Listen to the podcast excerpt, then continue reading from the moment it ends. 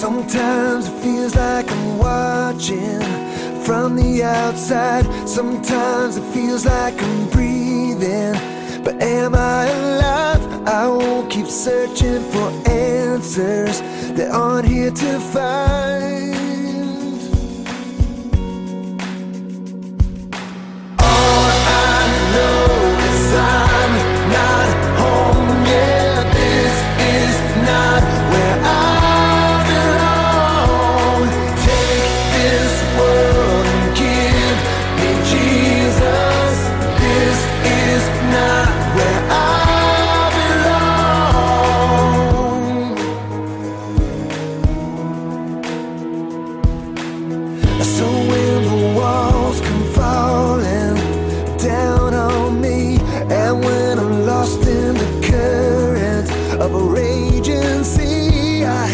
Blessed assurance